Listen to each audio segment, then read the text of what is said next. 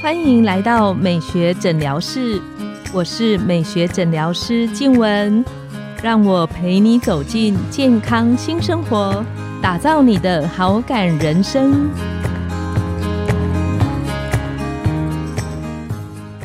欢迎光临，我是你的美学诊疗师静文，让我陪你练习好感人生，走进健康新生活。今天我们很高兴邀请到的来宾是我们的药师逸轩。Hello，大家好，我是逸轩。我之前在北医在荣总担任过药师，现在的话是在雅风当药师。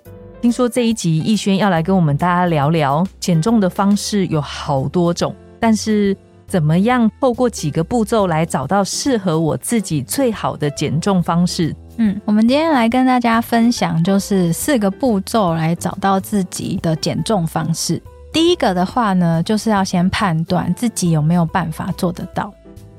怎么怎么判断自己有没有办法做得到？要减肥就是少吃多动嘛。像黄医师应该是非常自律的人，所以其实我我。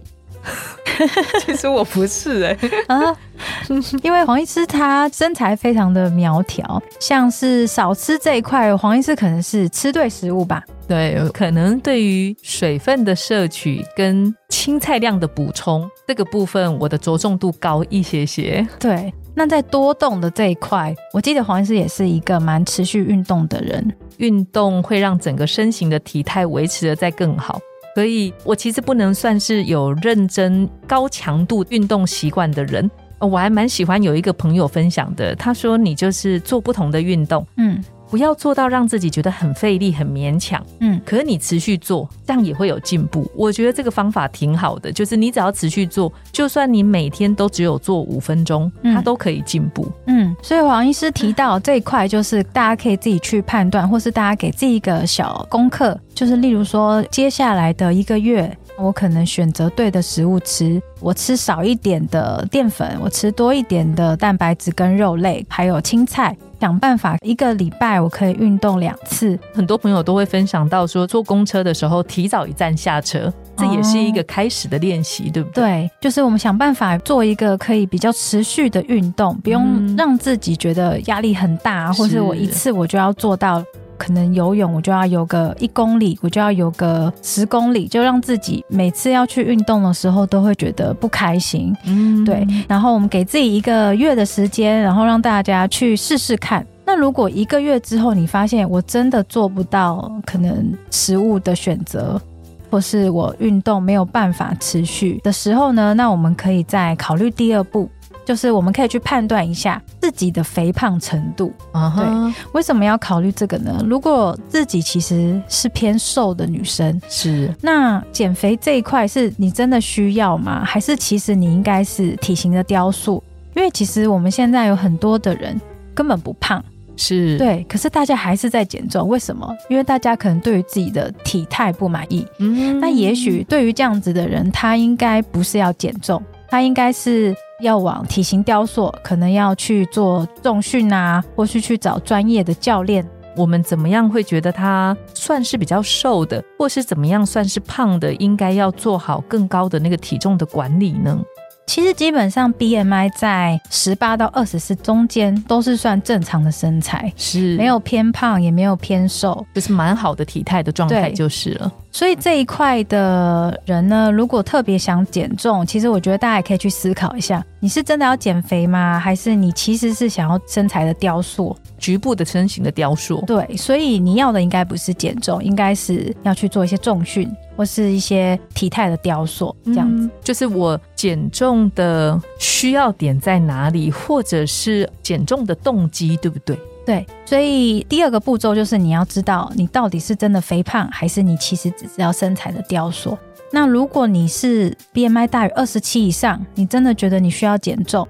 那这个肥胖有没有影响你的健康，还是有没有影响你的日常？也就是要开始做体重管理之前，把自己心中的那个目标还有动机找出来，其实可以强化我后面减重成功的机会。对，只要你方向对了，你后面的程序其实就是会比较顺利。是对，所以如果你发现我真的变卖大于二十七，或是我有一些疾病上的困扰。第三个步骤就是我可能要咨询专业的减重的医生。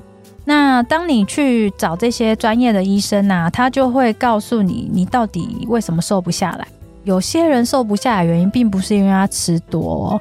其实我在诊所也会遇到有一些人，他其实会跟你说，他没有吃很多，诶，他都正常吃，或是他甚至一天只吃两餐。是，那他就不是因为他吃太多。那到底为什么？动太少吗？消耗太少吗？还是其实他身体的机能有一些问题？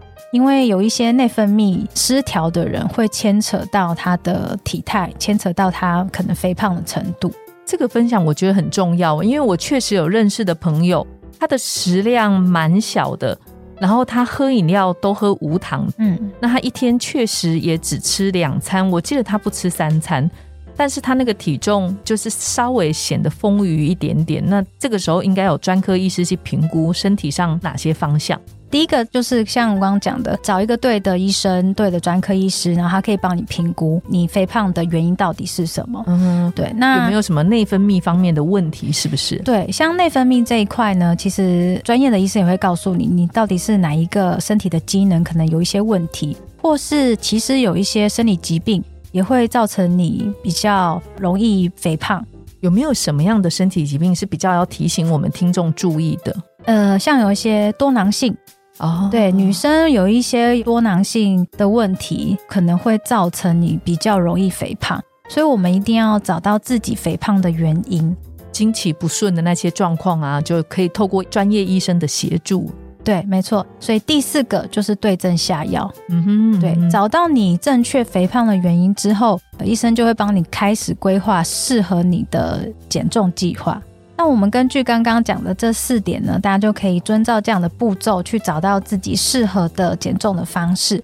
第一步就是去想一下，到底自己有没有办法做到减重，可以给自己一个月的时间，看看一个月之后有没有办法持续的做到减肥的一些计划。那第二点就是，如果没有办法的话，那去评估一下自己到底是属于偏瘦的人，还是其实体型是正常。还是其实你已经属于肥胖了。那当你不是属于肥胖的这一类人的话，那我是不是方向应该是往体型的雕塑？